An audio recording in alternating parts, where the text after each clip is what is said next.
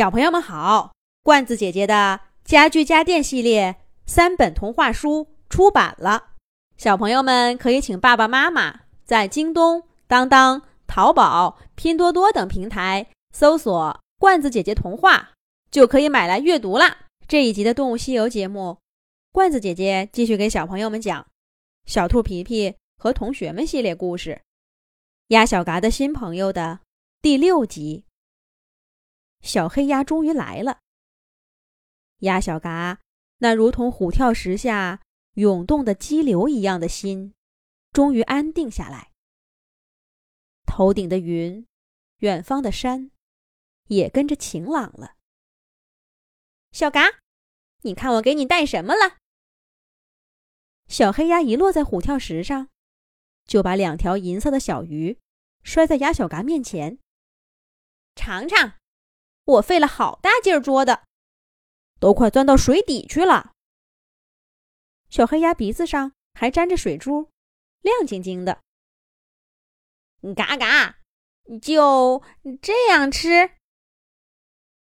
鸭小嘎看着小黑鸭兴奋的模样，再低下头看看银光闪闪的小鱼，疑惑的问道：“那不然呢？”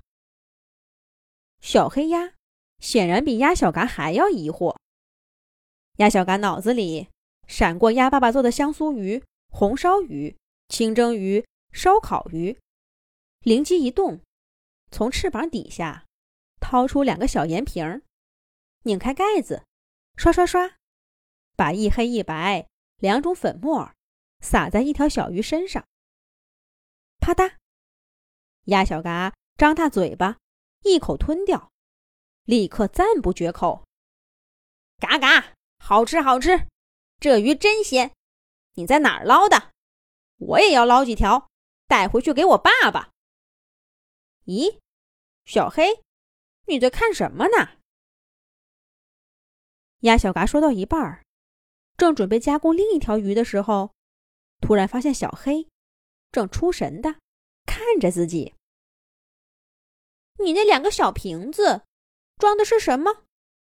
撒在鱼上会更好吃吗？小黑鸭问道。嘎嘎，你问这个？喏，这个白的是盐，这个黑的是胡椒粉。不管是什么食物，撒上这两样东西，都会变得美味。鸭小嘎说着，捏住两个瓶子，小心翼翼的。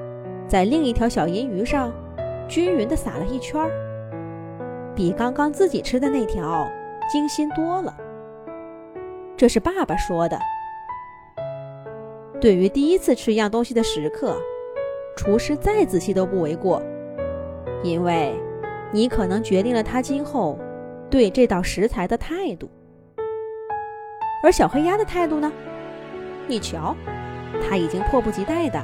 从虎跳石上飞起来了，小嘎，快来，咱们去再捉几条，再用你那个小瓶子撒一撒。嘎嘎，那叫烹饪，请记住这个词。什么？空调？那是什么？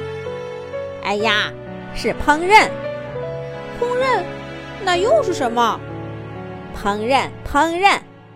哎呀，不跟你说这些了。嘎嘎。我看你也搞不懂。对了，那块石头为什么叫虎跳石呢？是有只老虎从上面跳下去过吗？哈哈，也有人说是那块石头长得像老虎，还有人说那块石头在水里，让那一段河看起来像只老虎了。嘎嘎，那到底听谁的？你信谁的就听谁的呗。嘎。那你信哪个？我呀，我又没见过老虎。哎呀，别说这个虎跳石了。你瞧那座山，那座山的名字更有趣。你叫什么？叫狮头山。狮子你见过吗？你看看像不像？嘎嘎，我在电视机上见过。可是依我看呐，那座山。一点都不像狮子脑袋，倒像是一只大青蛙，呱呱！哈哈，大青蛙，那应该叫蛙头山才对。那电视又是什么呢？鸭小嘎和小黑鸭，你追我赶，飞在山野上，碧蓝的天空下。风在他们耳边呼啸着吹过，他们时常听不清对方的话。可是谁在乎呢？他们高兴的飞呀，笑呀。你说句东，我说句西。你拍拍我的翅膀，我敲一下你的脑壳。飞呀，飞呀，飞去那神秘的群山。说来也怪，关于北山的故事，从鸭小嘎记事儿起，就像山顶的阴云一样，盘根在他的心里。可是现在，离北山越来越近了。鸭小嘎反而觉得，那些阴云散去了。是因为有朋友在身边吗？还是原本就没那么可怕？看那座山，飞过去就是我家了。小黑鸭雀跃地说着。鸭小嘎收起翅膀，站在半山腰的松树上。